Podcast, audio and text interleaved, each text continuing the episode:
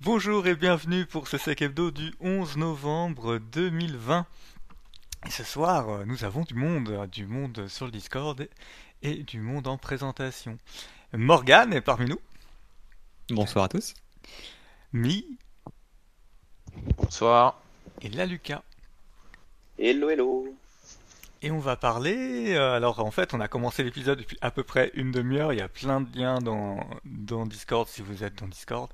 Euh, mais dans la sélection euh, finale, on va parler de drama YouTube, euh, enfin de YouTube Download, de l'année du ransomware et de containment ransomware, d'une CVE sur TikiWiki, de Hack the Box, et puis bien entendu le grand retour de toutes les vulnérabilités Apache avec Mi et, euh, et on verra pourquoi aussi euh, ça nous a pris une demi-heure avant de commencer le live.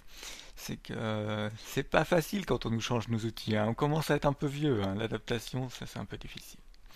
Allez, on ouvre le comptoir, c'est parti.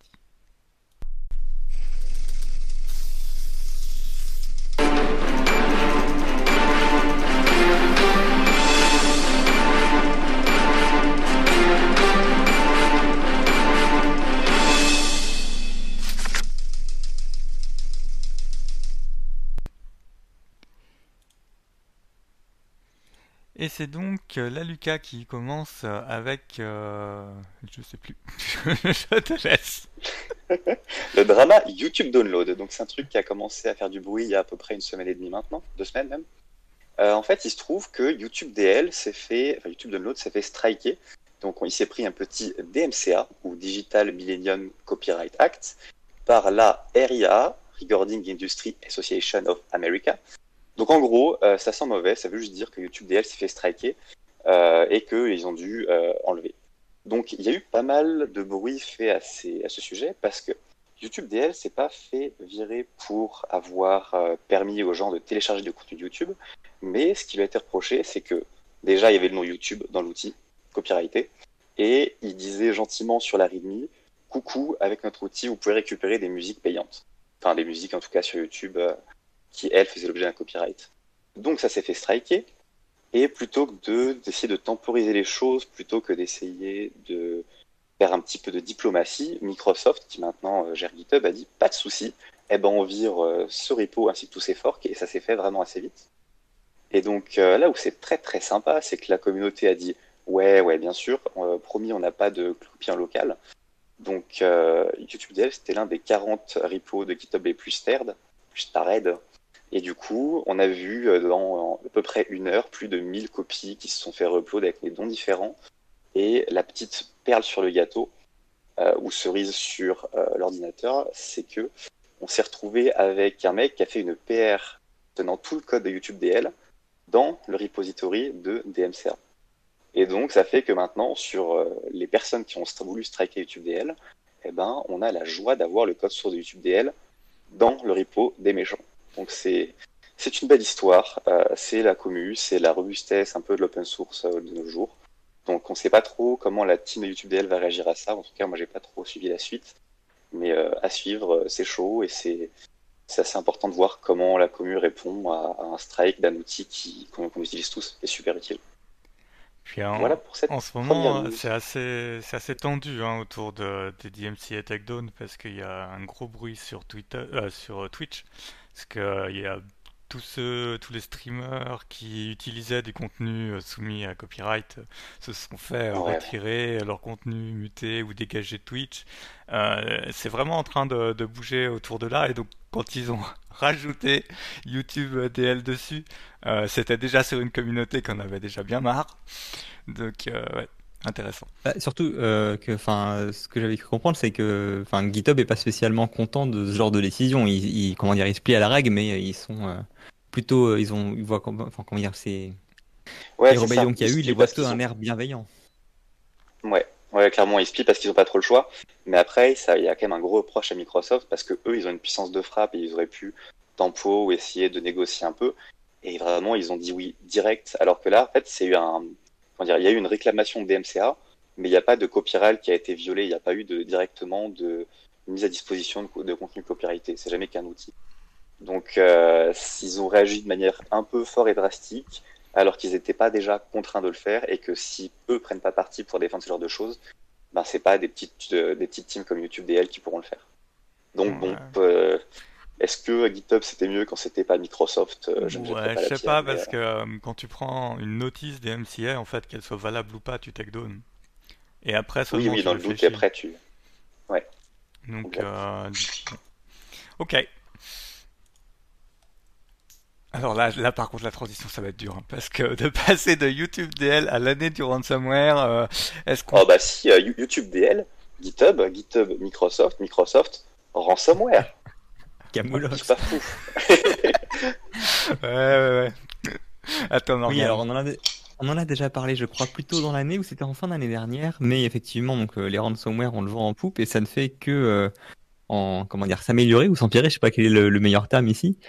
Euh, surtout, euh, un point qui avait été mis comme une, une prévision entre guillemets en 2019, c'était l'arrivée de ce qui s'appelle le big, big game hunting, où en gros, au lieu de chercher simplement à ratisser le plus large possible, on se concentre euh, sur des plus gros poissons pour lesquels on a un petit peu plus d'énergie, mais pour du coup avoir une bien meilleure prise. Et en ce moment, ça, a littéralement explosé. Alors, enfin, il n'y a pas une semaine, je crois, sans qu'il y ait une annonce d'une déclaration de ransomware. Et maintenant, la nouvelle mode euh, dans les médias, c'est de, de jouer à qui est-ce qui aura la plus grosse euh, somme de rançon à payer. La dernière qui est arrivée, là, c'est un marchand d'ordinateurs, j'ai oublié le nom exactement, on peut le retrouver, mais qui a eu une demande de rançon de 17 millions. Euh, donc, on est très loin des, euh, des bitcoins qu'on a eu auparavant. Tu disais, excuse-moi? En Paris Compal. Compal. Pal, ouais, peut-être, ouais. Compal, le titre. Euh, voilà. Alors après, euh, enfin comme euh, souvent, hein, ce sont euh, des comment dire, les apparemment les mecs qui font du ransomware, c'est un peu des marchands de tapis, donc ils commencent pour demander le triple de ce qu'ils espèrent, et puis après via négociation, on arrive généralement à une somme intermédiaire. Il y a eu des, par exemple, il y a eu un, une remontée récemment, euh, sans nom, parce que justement, apparemment, c'est, plus du whistleblowing, mais il, y a, il semblerait qu'il y a un pourvoyeur de services euh, en Inde qui s'est fait euh, poncer récemment. Et du coup, la demande de rançon était en négociation. Ils ont demandé au début 5 millions, puis je crois qu'ils sont arrivés à la fin quelque chose comme 2 ou 3 millions de, de sommes intermédiaires. Un, point aussi qui est, qui, est assez différent d'avant, c'est que non seulement ils s'attaquent au gros, mais ils sont aussi un peu, ils sont comment dire euh, diversifiés. Maintenant, au lieu de simplement essayer de chiffrer le maximum, euh, ils essaient d'abord de prendre le maximum d'accès dans la dans la boîte, chercher ce qui est une donnée intéressante et euh, se charge de l'exfiltrer avant de commencer le chiffrement. Donc avant de faire des opérations bruyantes. Et du coup, on arrive. à- Je crois que c'est Maze qui a commencé ça. En tout cas, dans les gros, c'est eux qui ont commencé. Et euh, on arrive du coup à des doubles rançons où la personne doit payer pour récupérer la clé de déchiffrement, mais doivent aussi payer pour que, soi-disant, l'attaquant ne divulgue pas les données euh, fournies. Alors, euh, ça a été remonté dans plusieurs news récemment. Là, il se trouve qu'ils tiennent malheureusement, enfin, malheureusement, en même temps, qui est-ce qui fait confiance aux cybercriminels, quoi? Ils tiennent pas souvent leurs paroles et les données, euh, alors euh, au, mieux, elles sont pas redivulguées, mais elles sont juste euh, stockées sur des endroits non protégés et du coup, bah, en fait, elles se font retrouver par d'autres moyens ou elles ont été partagées auparavant avec trois quatre autres personnes et qui eux se feront font ce qu'ils veulent des données. Comme d'habitude, une donnée numérique, bah, tu peux la dupliquer à l'infini. Enfin, bon courage pour prouver que la personne a, a supprimé toutes ses sources. Est- C'est comme on revient avec Utip DL. Hein. Ou euh, voire carrément euh, reviennent trois semaines plus tard la bouche en cœur pour demander une deuxième rançon. Au cas où t'aurais oublié entre temps. Voilà. Donc ça commence à être sérieux. Euh, J'ai un une news dans l'eau. Je sais pas si tu montres ton écran de Gilles en même temps. Ouais, ouais. Euh, Laquelle? Parce qui est celle de Coveware, le site de coveware.com, qui a fait un rapport intéressant. Alors Coveware, pour ceux qui connaissaient pas, et je connaissais pas non plus, hein, donc je vous jette pas la pierre, c'est une boîte qui sert entre guillemets à euh, légaliser le paiement des rançons. donc en gros, ce qu'ils font, c'est qu'ils servent d'intermédiaire. Euh, alors ils s'occupent apparemment euh, de voir déjà s'il y a moyen de vous déchiffrer sans payer quoi que ce soit, avec des, des j'imagine des initiatives comme No More Ransom ou des choses si jamais potentiellement il y a des erreurs évidentes de la part de l'attaquant.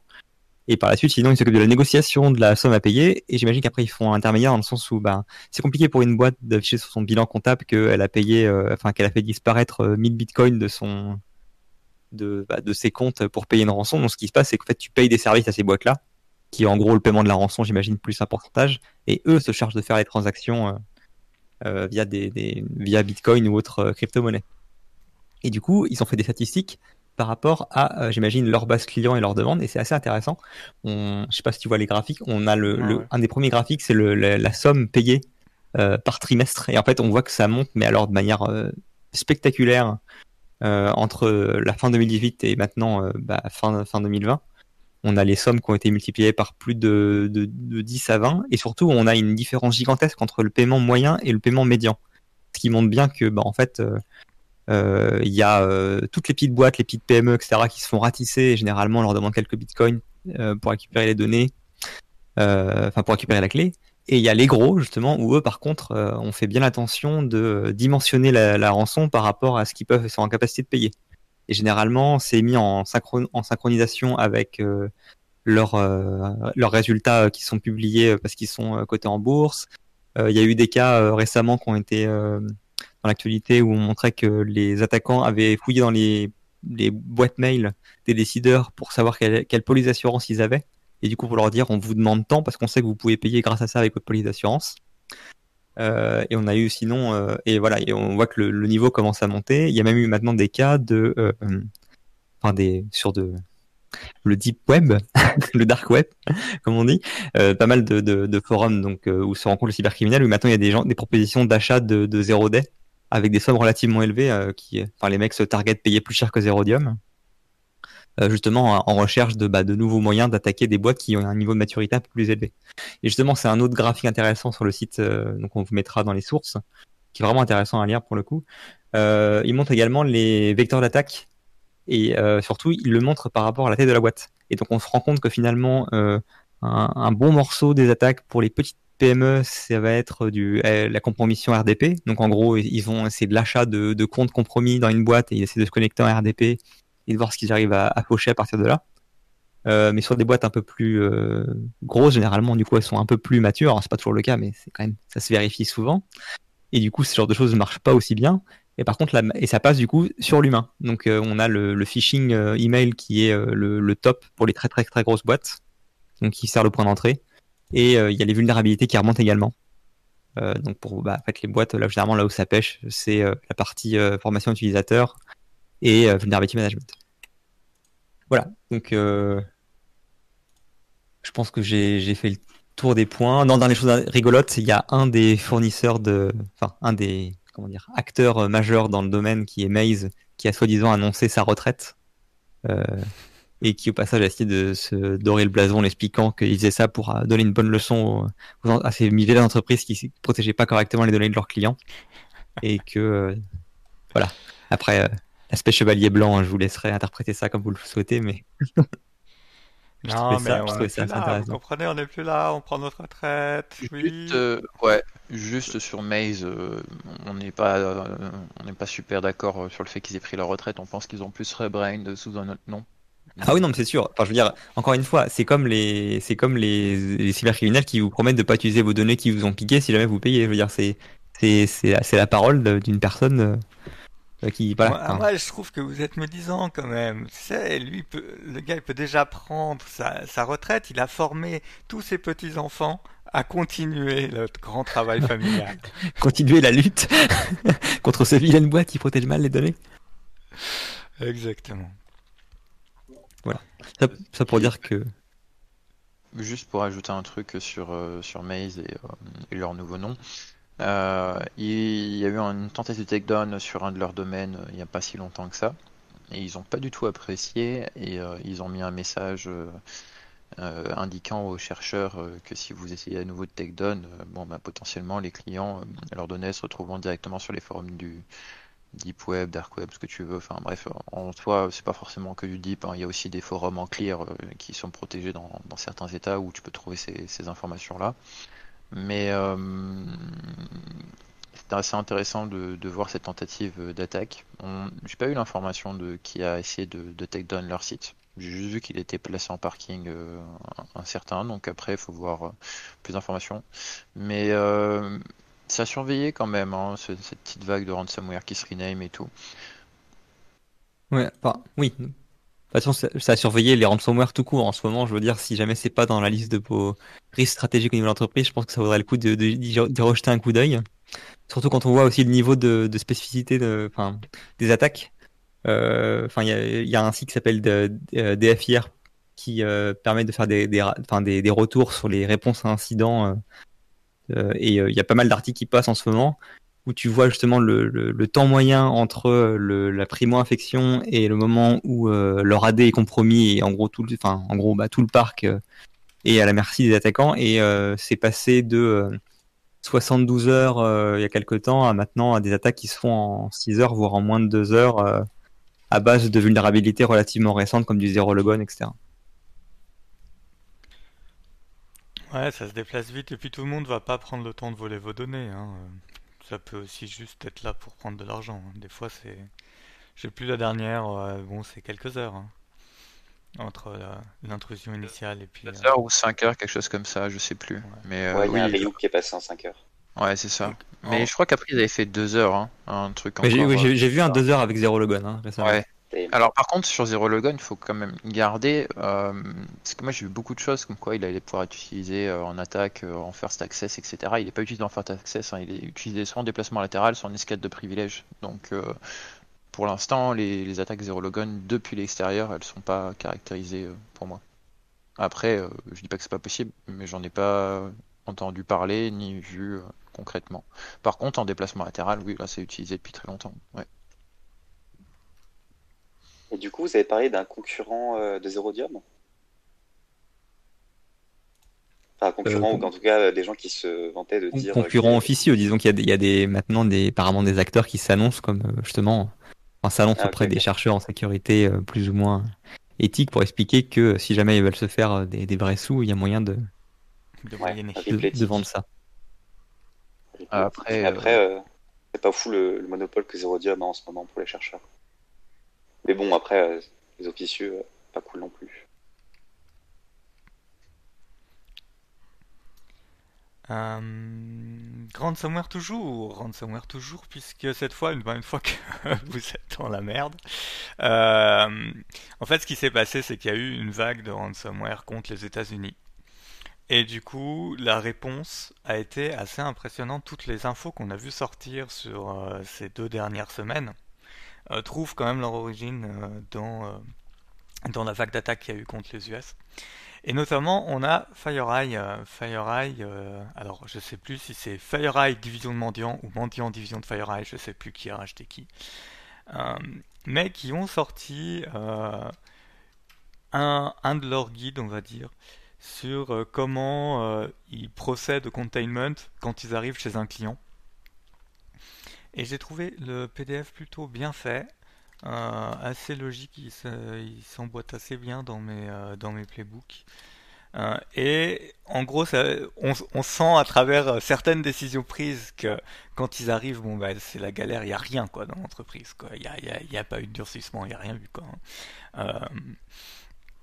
parce qu'ils vont aller couper les chers administratifs, ils vont je crois qu'ils arrivent, ils disable toutes les GPO. Bon, évidemment, ils font l'estimation de qu'est-ce qui est possible de faire dans l'environnement, hein. mais ils mettent un peu les différentes euh, solutions de dernier recours et de dernier espoir pour empêcher que ça détruise tout. Euh, il y a, je sais plus combien il fait de pages ce truc-là. Euh, ça fait, ça fait une 27 pages, mais le document est vraiment compréhensible. ça explique vrai, enfin, moi je le trouve très très accessible. Et euh, bon, faut quand même euh, connaître l'environnement Windows et puis euh, et puis euh, je pense que ça parle un peu plus quand on a fait de l'admin Windows. Mais en préparation du, du désastre, ouais, je trouve ça pas mal. Bon, plutôt pour les équipes de réponse à incident que pour les clients, parce que pour les clients, ce qu'il y a dedans, euh, c'est vraiment euh, ce que vous faites en dernier recours. Ce que vous devez faire quand vous êtes client, euh, c'est nettoyer un peu ce que vous avez d'exposé, empêcher les macros quand on ouvre un mail, et puis déjà bah, vous irez beaucoup mieux. Puis après vous avez tout ce qui est bloqué, les déplacements latéraux, puis sécuriser votre AD, puis voilà, là vous en avez pour 3 ans. mais très bon document de FireEye. Il y a vraiment des trucs où euh, ils disent bon bah voilà ça on peut le faire par GPO mais bon GPO des fois c'est un peu la misère donc tu as l'équivalent PowerShell et puis tu as l'équivalent clé de registre parce que ça demande un, euh, un template de GPO qui est pas forcément disponible chez le client etc. Donc c'est vraiment un, document euh, si vous êtes curieux de ce qui se passe en réponse à incident ou que c'est quelque chose qui vous intéresse c'est vraiment un bon document. Après, ça vous dit pas comment faire, enfin comment choisir le bon, euh, la bonne méthode de containment. Hein. Ça dit les différents moyens euh, qui euh, qu'ils utilisent. Sur cette courte news, on va retourner à de la vulnérabilité euh, TikiWiki. C'est quoi ce machin là Tout à fait. Alors, tout, TikiWiki, c'est un petit framework web qui permet de faire la gestion de contenu.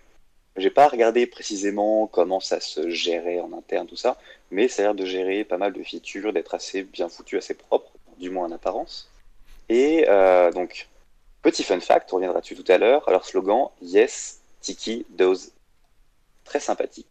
Si on regarde, WebAdvisor nous dit euh, qu'on peut facilement extraire une liste de 440 TikiWiki.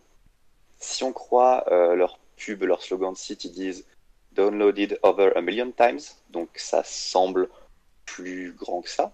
Et il y a un petit chercheur qui nous dit euh, qu'il a trouvé une vulne sur, donc ça couvre de 4.16, euh, pardon, 16.x jusqu'à 21.1. Donc c'est quand même une range de versions de ce CMS assez vaste. Et euh, là où c'est beau, c'est que cette petite CVE, c'est une authentification bypass, mais elle est d'une beauté incroyable. On prend un formulaire de login, on le BF un peu, au bout de 15 tentatives, il dit Ouais, ouais, je suis pas content. On brute force. Le BF un peu. Ouais, ouais, on traduire un peu les acronymes quand même. Désolé. Donc on le brute force un peu. Au bout de 15 tentatives, il dit Ouais, ouais, pas content, euh, c'est invalide. Au bout de 50 tentatives, il dit Ah là là, c'est pas bien, je bloque. Et au bout de quelques requêtes de plus, il dit Ah là là, je suis perdu. Et il remet le mot de passe admin à blanc. Et ensuite, on se connecte en mettant admin et pas de mot de passe. Et boum, donc 50 requêtes, une compromission de CMS, et en partant de là, j'ai pas creusé plus, mais il a l'air d'y avoir de la gestion de fichiers, donc un petit upload de, fichiers PHP pour avoir un web shell, et c'est RCE. donc, euh, voilà. Il y a des gars qui ont codé dans la logique applicative. À un moment, ouais.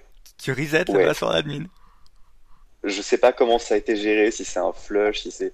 J'ai pas regardé les commits de patch, mais juste c'est trop beau quoi. et donc du coup, si vous demandez, mais il y a vraiment ça dans leur code, il y a vraiment cette fonctionnalité, ben, leur slogan, yes, Tiki does it. c'est juste magique. Juste magique. Donc voilà pour cette euh, petite euh, info de CVE, patché, c'est marrant, et oui, on trouve encore des villes comme ça en, 2020. Comme quoi, c'est vraiment une année de merde. Ah ben, mais bon, elle se finit plutôt mieux qu'elle a commencé. Tout à fait. Euh, et ouais, pas encore dit, c'est pas fini. Hein. c'est pas fini, ouais, bon, il reste encore un mois. Tout à fait. Et du coup, j'enchaîne avec une, euh, la petite euh, news précédente, sans transition aucune. Euh, il y a Axebox qui lance un nouveau service, HTB Academy. Et donc, ça permet d'avoir des cours avec des, des chemins d'apprentissage spécifiques pour certains profils d'auditeurs ou de chercheurs, ou plutôt web, ou plutôt test d'intrusion. Et donc, par exemple, dans les cours proposés, il y a de la récon, du web, du cassage de mots de passe, l'escalade de privilèges, de l'AD, du Bloodhound, du web un peu avancé. Enfin, vraiment, c'est assez complet. C'est assez bien foutu. Euh, j'ai eu que des retours positifs pour l'instant de ce service. Et euh, il y a une logique que j'ai vraiment adorée. C'est que euh, un cours va coûter donc entre 10 et 100 balles suivant la complexité et suivant la, le volume de contenu qu'il y a dedans. Et il y a une incentive pour finir le cours. Par exemple, sur un cours de 100 euros, ils vont refund 20 euros euh, une fois que le cours a été terminé. Donc c'est vraiment quelque chose qui, fait, qui est fait pour euh, pas se dire ouais ouais euh, à, Udemy où on va prendre plein de cours et jamais les faire. Là c'est boss et on, ils rewardent eux-mêmes le fait que les personnes s'impliquent. Donc je trouve ça assez chouette. Et donc pour l'instant c'est principalement de la récon et de l'offensif, mais ils ont pour projet de rajouter aussi des cours plus orientés Blue Team Mitigation. Tiens, je vois qu'il y en a déjà un petit. Et euh, c'est pour coller aussi avec le, leur, euh, leur, leur produit euh, qui s'appelle Battleground, qui est un CTF en mode attack and defense. Donc ils veulent vraiment que les gens continuent à faire de l'offensif, mais que la blue team soit plus anecdotique, que ça revienne un peu sur le devant de la scène aussi. Donc c'est très très chouette. je vous invite à, je vous encourage à, aller jeter un œil. Voilà. Et du coup, petite transition inexistante toujours. Ouais, là, là c'est un peu compliqué. Mais j'avais Ouais, pas vu chaud. pour ceux qui suivent YouTube qu'ils avaient un peu de, ils pouvaient savoir ce qui arrivait, puisqu'on avait, on avait sur la gauche de l'écran les, euh, les prochaines news Ouais. Bah, le bord étant public, je me suis pas trop embêté à le cacher. Euh, Mi, ça y est, c'est le retour du Fossoyeur. Alors, on a essayé au début de l'épisode quand même de, euh, enfin en préparant l'épisode, le nouveau portail de Microsoft pour obtenir le Patch Tuesday. Bon, alors peut-être qu'il faut y aller avec Edge Yum. Peut-être, parce que euh, en tout cas, moi sous Firefox ça rame hein, à, fond. Edge, ça avait l'air de ramer un peu moins, mais c'est peut-être un concours de circonstances. Euh, et euh, on a bataillé quand même hein, avec la nouvelle interface. Je sais pas si je peux la mettre là. Tac. À savoir que sur Chrome, ça rame, euh, enfin Chrome et Chromium, ça rame pareil. C'est euh, ouais, ouais, ouais, on sent que ça a un peu besoin d'être peaufiné, mais ils se sont dit tiens, on va, euh, on va faire une nouvelle interface. Euh, non, maintenant c'est pas ça que je voulais comme lien. Pourquoi il m'a pas pris mon lien? Tac, tac. Nouvelle interface où vous avez euh, déjà un mode sombre, on a vu après là, hop, en haut à droite, mode sombre déjà pour survivre. Et on voit à quelle vitesse ça charge le mode. Ça s'en chie. Euh, avec les trois onglets, différentes colonnes où on a fini, euh, je crois que Meet a fini par le sortir dans Excel hein, pour euh, la déduplication et puis sortir ce que, ce que tu voulais. Oui. Et du coup, tu peux nous annoncer il y a combien de vulnes ce mois-ci qui nous attendent? Alors, euh, du coup, vous en avez 112. Voilà. Ça va, hein, pas beaucoup. hein. Ouais, ça va, ça va. Et ça, c'est que Windows ou c'est euh, tout le produit? Parce que moi, j'avais filtré sur les produits, mais... Moi, je crois que j'ai que du Windows. Mais euh, j'ai Windows Server, Windows 10, SharePoint. euh, Le 112, c'est pas aussi le numéro d'urgence? Coïncidence, je ne pense pas. bon, de toute façon, à chaque mise à jour Windows, euh, c'est toujours euh, pas généralement super bon, quoi. Surtout quand elles sont rack. euh, Ah si, il y a Azure Sphere aussi. Ah, du coup, c'est pas du... Ouais, bon. Euh, Bon, bah on commence d'abord par Microsoft. Bah ouais, quand même. Ok, alors euh, du coup il y a un truc qui doit être euh, traité en urgence, c'est la CVE 2020 euh, 170-51, elle est rate en 9.8. Euh, vous avez deux en 8.8 euh, qui sont les 17.042 et 17.061 qui ont l'air d'être pas mal. Euh, Il n'y a pas de codes euh, qui sont euh, publics sauf euh, la 170-87 qui est un Windows kernel euh, local elevation of privilege.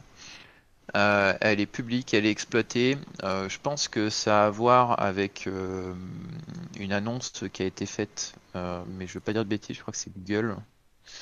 Ouais, c'est ça. Donc c'est l'équipe Tag de Google Project qui a trouvé ça. Non, Project Zero, pardon, pas Tag. Euh, du coup, qui a trouvé ça et donc c'est exploité euh, dans la nature. Euh, mais il y a eu pas mal de vulnes qui ont été disclosed récemment. Ils ont quand même précisé chez Google que ça avait rien à voir avec les élections américaines.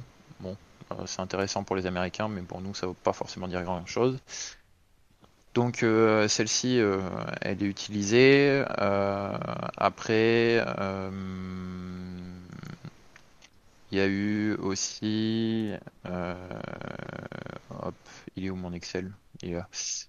Hop, euh, celle-ci qui a l'air d'être sympa. Hop, Euh, elle est là.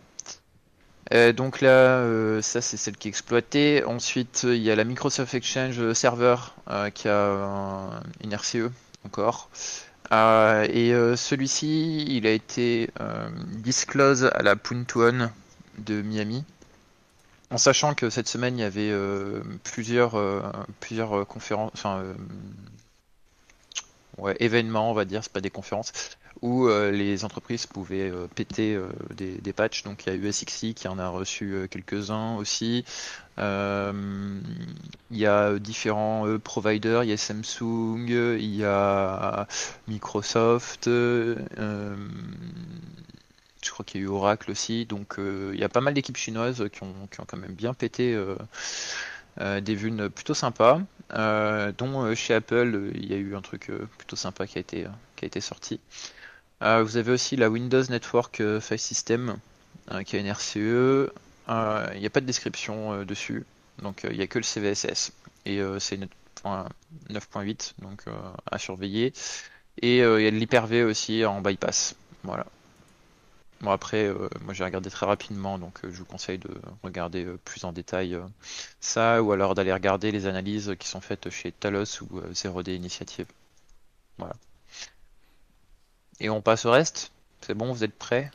Ouais, juste avant, il y a effectivement sur la nouvelle interface un lien assez direct vers le changelog, enfin les release notes du patch Tuesday, et qui vous met donc, euh, parce que les gens avaient du mal à cliquer dessus, vous met bien les problèmes connus selon votre OS. Et donc, n'oubliez pas, parce que j'ai vu que sur des euh, clusters partagés, là, enfin, leur manière de partager les disques euh, entre machines Windows, il y avait potentiellement des risques d'effet de bord. Oui, alors la suite, la suite, qu'est-ce qu'on a après Windows? Parce que bon, Windows, à la limite, tu patch, tu reboots, et puis tu vois si ça marche. Mais la suite, alors, du coup, euh, il y a Bitdefender euh, qui a un petit problème de corruption de mémoire, de mémoire, pardon. Euh, donc, ils sont amusés. c'est chez. il est où Il est où le mec? Putain, j'ai trop d'onglets. Enfin, moins qu'avant, mais beaucoup quand même.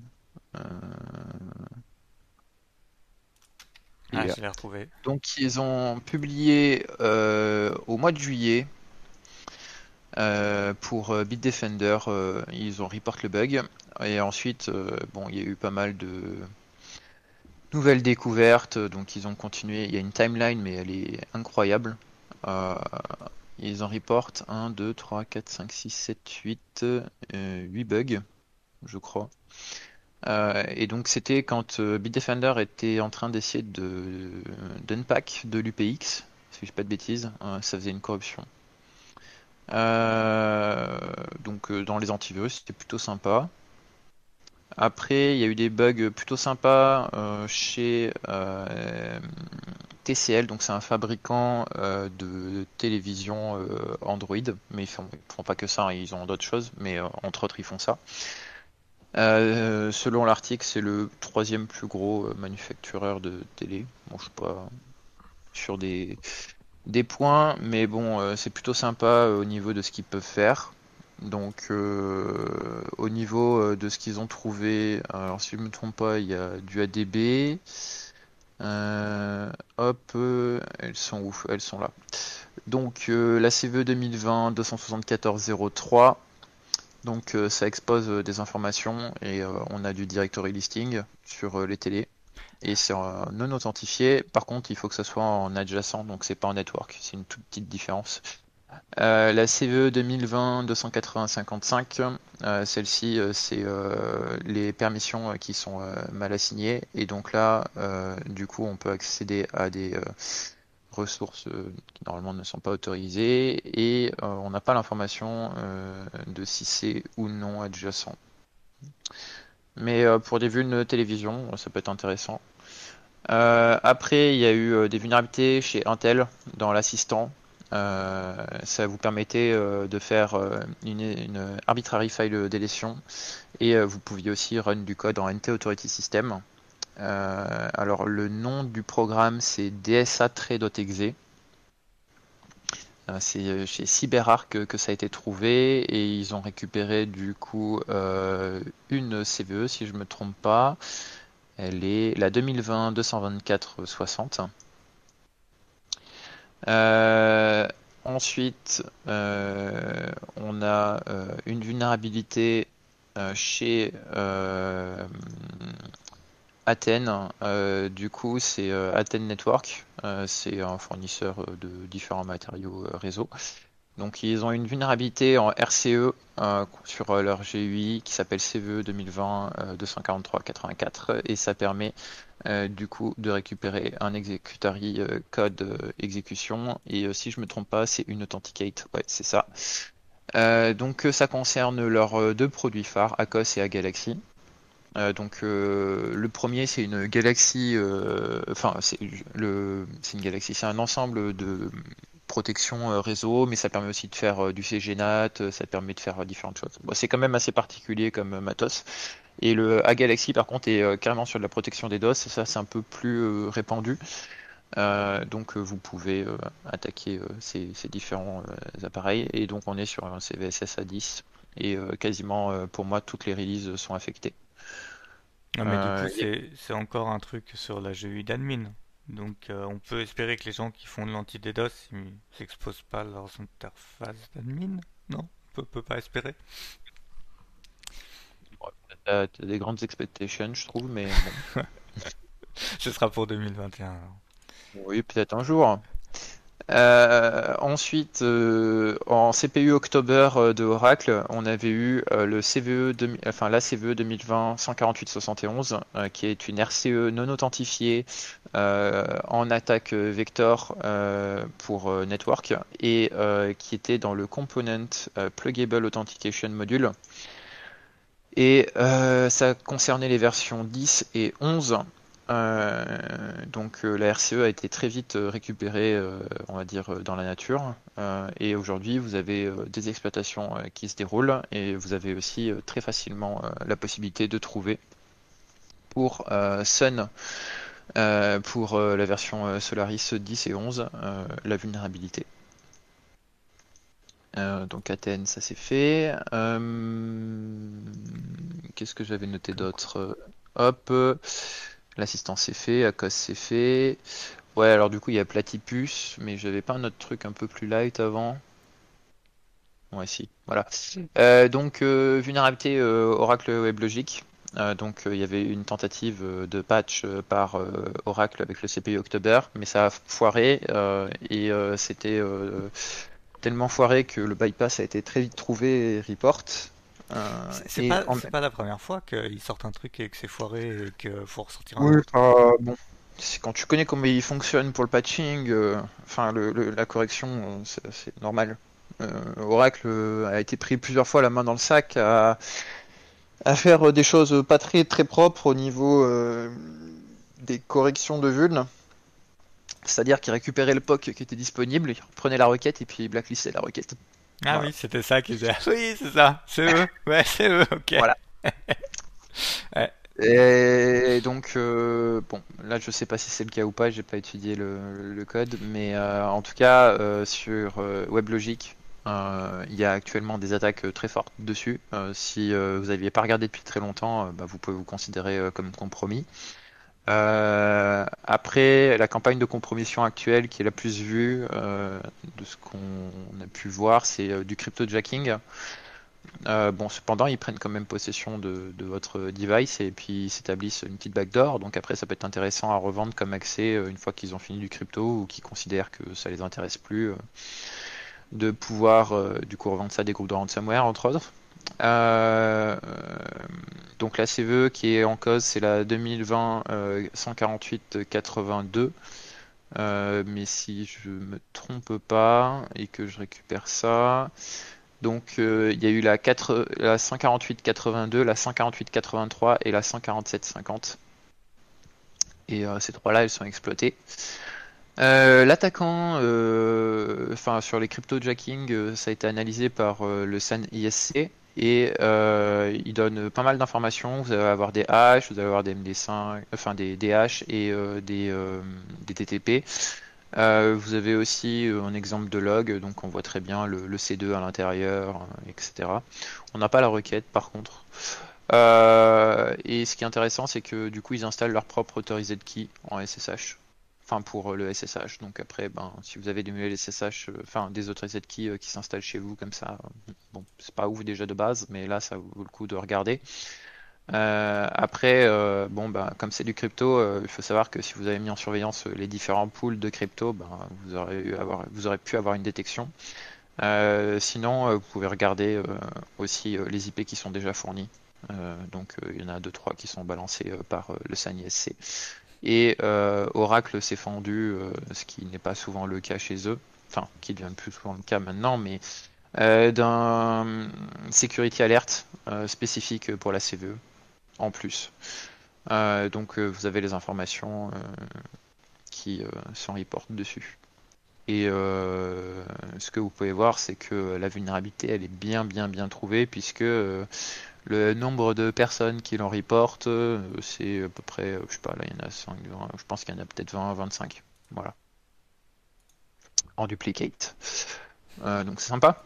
Euh, hop, est-ce que j'avais encore autre chose dessus? Ah oui, il y a la vulnérabilité euh, Ubuntu aussi. Ah, donc vous avez une LPE euh, triviale.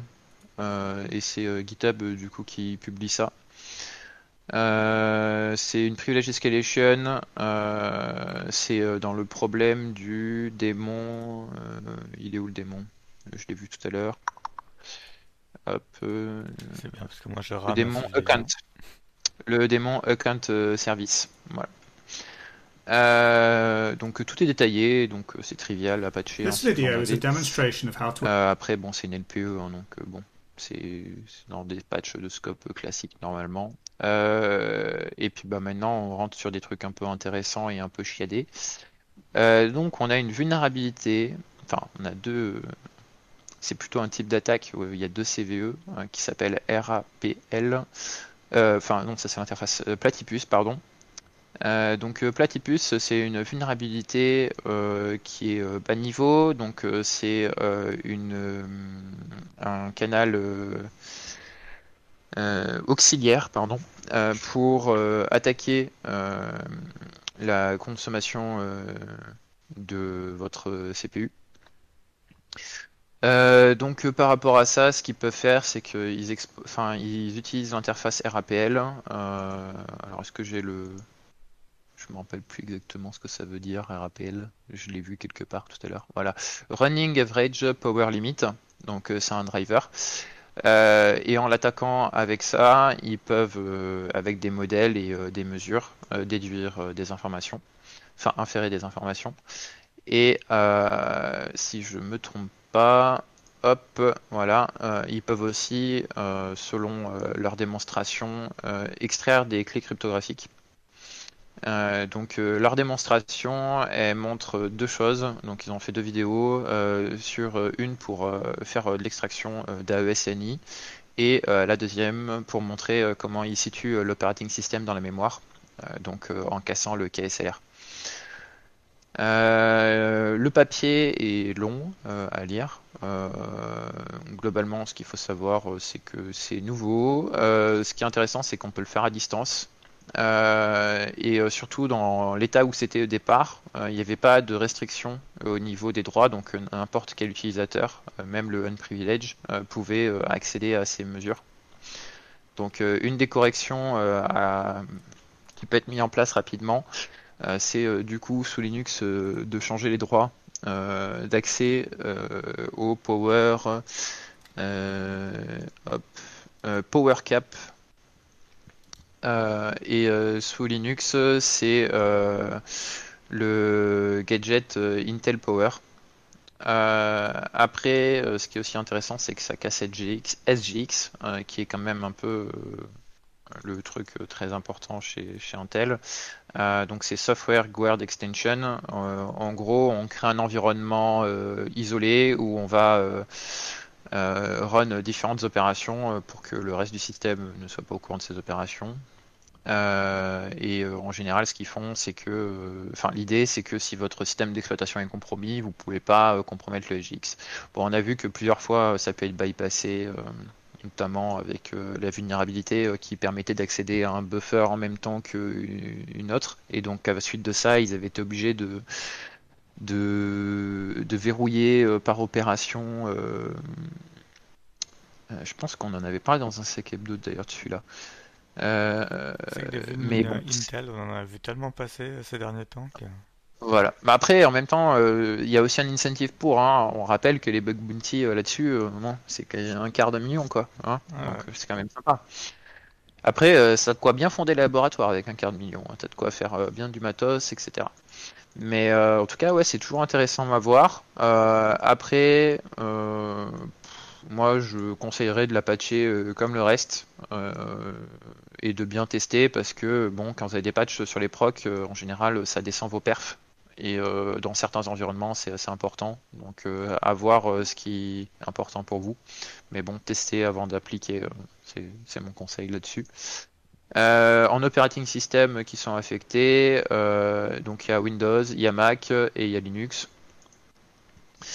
En CPU qui est affecté, enfin en processeur vendeur, donc ils ont confirmé chez Intel, ils ont confirmé chez AMD, euh, ils n'ont pas encore de confirmation chez ARM, ils n'ont pas de confirmation encore chez Nvidia, et ils pensent que Marwell et euh, donc Ampere c'est Ampere Computational quelque chose, euh, je les ai quelque part. ils font des procs plus serveurs, mais ça a l'air d'être un marché pas très. Enfin, moi je les connaissais pas personnellement avant.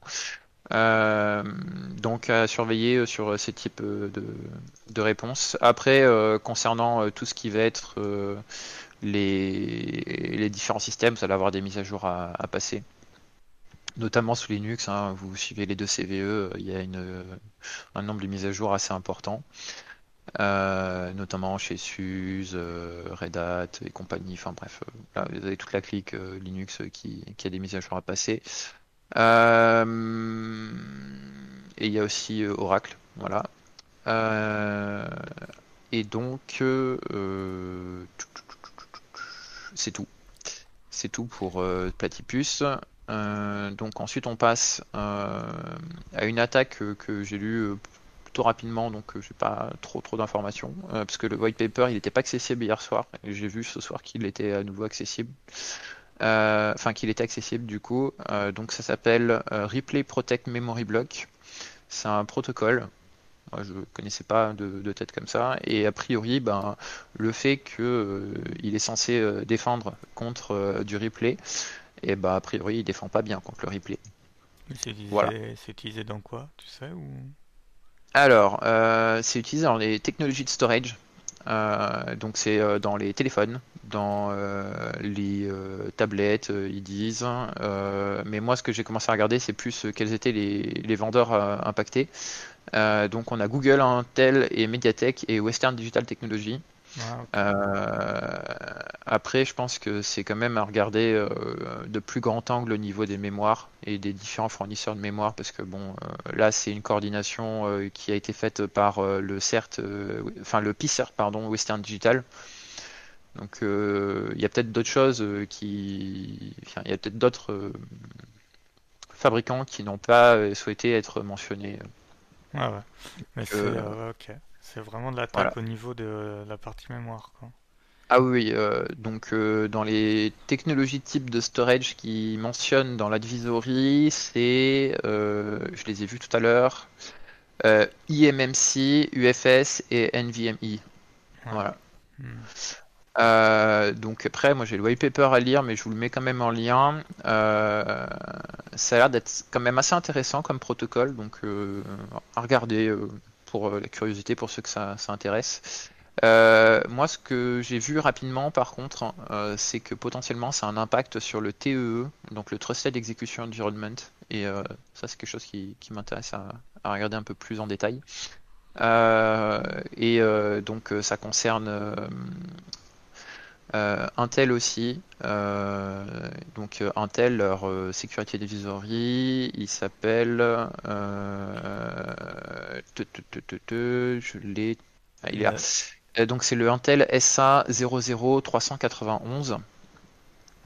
Et pour finir sur Intel, euh, ils ont release un papier, euh, j'ai vu ça tout à l'heure, donc je l'ai pas encore lu, mais ça a l'air d'être super intéressant, euh, notamment pour ceux qui s'intéressent sur les structures de Intel Converge Security and Management Engine, qui est plus connu sous le nom de Intel CSMI. et donc, de ce que je vois, ils ont l'air de donner comment ça fonctionne, les différents types d'extensions qu'ils ont, les workflows à l'intérieur, comment fonctionne le système de clés. Moi, ça, ça m'a l'air d'être plutôt sympa. C'est un petit PDF, il fait que 30 pages. Pour euh, quelque chose qui touche à du bas niveau comme ça, c'est pas grand chose. En général, on est plus sur du 200 000 pages. Donc, euh, à garder si ça vous intéresse. Euh, est-ce que j'avais une autre vulnérabilité? Je crois que non. Hein. Est-ce que tu as vu autre chose, toi, de ton côté, Gilles? Non, mais quand on parlait des patchs Linux, ça m'a refait penser euh, qu'on a, on a oublié de dire qu'il y a enfin des news dans la presse qui relaient le fait que les, les systèmes Linux sont aussi euh, ransomés. Enfin, que les rançongiciels s'attaquent aussi au, euh, T'as des noms de presse? Au Linux. Ouais, je vais passer ça sur Blipping. Euh, faudrait, sympa. faudrait que je retrouve euh, le, je retrouve le lien, puis je vous, le mets. Je l'ai vu passer parce que j'ai fait, ça fait tilt. Je me suis dit, ah, je vais enfin pouvoir parler de sécurité Linux à des gens qui n'ont pas patché Zero Logon. ouais! Mais euh, ouais, juste, j'ai quand même vu un dernier truc. euh, donc, euh, enfin deux derniers trucs, pardon. Il y a euh, sur les Cisco ASR 9000 séries, donc c'est des gros routeurs euh, chez, euh, chez Cisco. Euh, a priori, il y a un- une vulnérabilité qui peut faire planter le système. Donc c'est quand même assez conséquent et surtout, a priori, on peut la trigger euh, à distance. Ouais! Non, Voilà. mais c'est vraiment une bonne année, c'est clair. Après, enfin, Cisco, ils ont eu leur lot hein, de, de, de problèmes euh, cette année, euh, surtout euh, sur un où ils ont été très longs, ils ont mis plus d'un mois et demi à sortir une vulnérabilité pour quelque chose qui était connu, euh, avec un accompagnement plus ou moins discutable sur les informations qu'ils proposaient. Euh, donc, euh, à surveiller quand même. Et la dernière chose, euh, c'est Adobe qui a push pas mal de de comment ça s'appelle euh, de APSB là. Euh, et euh, par rapport à ça, il y en aurait euh, qui sera en critique, euh, notamment au niveau euh, de code d'exécution à partir d'ouverture de PDF. Donc euh, je pense que ceux-là ils sont à garder euh, en, en visu. Est-ce que j'ai la CVE pour la codec? Euh, alors j'en ai un, mais je suis pas sûr que ce soit que celui-ci. Donc il y en a déjà une, c'est la CVE 2020 euh, 244-35. Voilà. Mais à regarder, ils en ont sorti plusieurs des APSB. Donc euh, Non, ça, ça, à Euh, limite, ça descend tout seul, quoi. ouais, voilà. Euh, Mais euh, bon, euh, quand même à faire attention parce que bon, ça, ça marche toujours bien hein, l'ouverture de PDF. hein. Surtout dans les milieux où c'est leur job d'ouvrir des documents toute la journée, quoi. Euh, et puis du coup, ouais, euh, sur les attaques actives, euh, donc il y aurait des attaques actives chez Apple, notamment sur une, une chaîne d'exploitation permettant une prise à distance du téléphone et une compromission. Et au niveau de WebLogic, il y a pas mal d'attaques et vous pouvez trouver quelques informations disponibles sur Internet. Euh, notamment, euh, il y a euh, a priori une attaque qui est considérée comme un verre pour l'exploitation de la dernière vulnérabilité, donc celle qui a été patchée et dont a fait l'objet d'une d'une information et d'un security alert de Oracle le euh, 6 novembre. Voilà. Mhm. Bon, il y a quand même une bonne nouvelle dans tout ça. C'est qu'on peut prendre ses places pour la bonne conf. Ouais. Transition, transition. Bah ouais. Bah ouais. Ah, donc la vote conf aura lieu du 1er au 4 décembre euh, à distance, compte tenu de la situation. Entre 13 et 16 heures UTC plus 1, donc euh, heure française. Alors, je j'ai pas tout suivi, moi. Euh, j'ai suivi qu'on pouvait acheter des places, que quand on prend la place, on dit combien on veut la payer et qu'il faut quand même leur donner des sous si on veut qu'ils continuent à bien travailler. Euh, c'est ça? Ouais, c'est pas tout à fait ça, mais Non? alors euh, c'est différent. Cette année, ça va être en ligne. Euh, du coup, ça va être euh, hébergé sur, enfin, par Zoom, si je me trompe pas. Euh, et du coup, euh, comme c'est en ligne, euh, on vous demande pas de- d'inscription, euh, enfin de, de frais d'inscription. Par contre, vous êtes libre de laisser des donations par palier de 10 euros. Donc c'est à votre bon cœur, hein, bien sûr. Et si je dis pas de bêtises, alors c'est de tête hein, que je me rappelle, je crois que c'est 13h à 16h pendant 4 jours. C'est ça. Voilà. Eh bien, Donc, tant qu'on est dans les euh, confs, je rajoute, il y a la Greuhac qui va être aussi en remote, et ce sera le 20 novembre, a priori. Ouh, mais c'est pareil, faut qu'on mette Ouais. les liens, ça. Ah, il y a, il y a l'air d'avoir des workshops sympas à la Greuhac, hein. Moi j'ai vu rapidement. Ouais, les workshops sont vraiment cool. Là-bas, ils avaient des maintainers de Radar 2, il y avait euh, l'exec symbolique et tout. Ah. Franchement, c'est une conf très technique, Euh, et chaque fois que c'était euh, sur place, c'était super bien reçu. Très très chouette. On va rajouter le lien tout de suite, tout de suite. Du coup, euh, ceux qui sont dans le coin, ben, allez-y pas, c'est online. Ouais, ouais.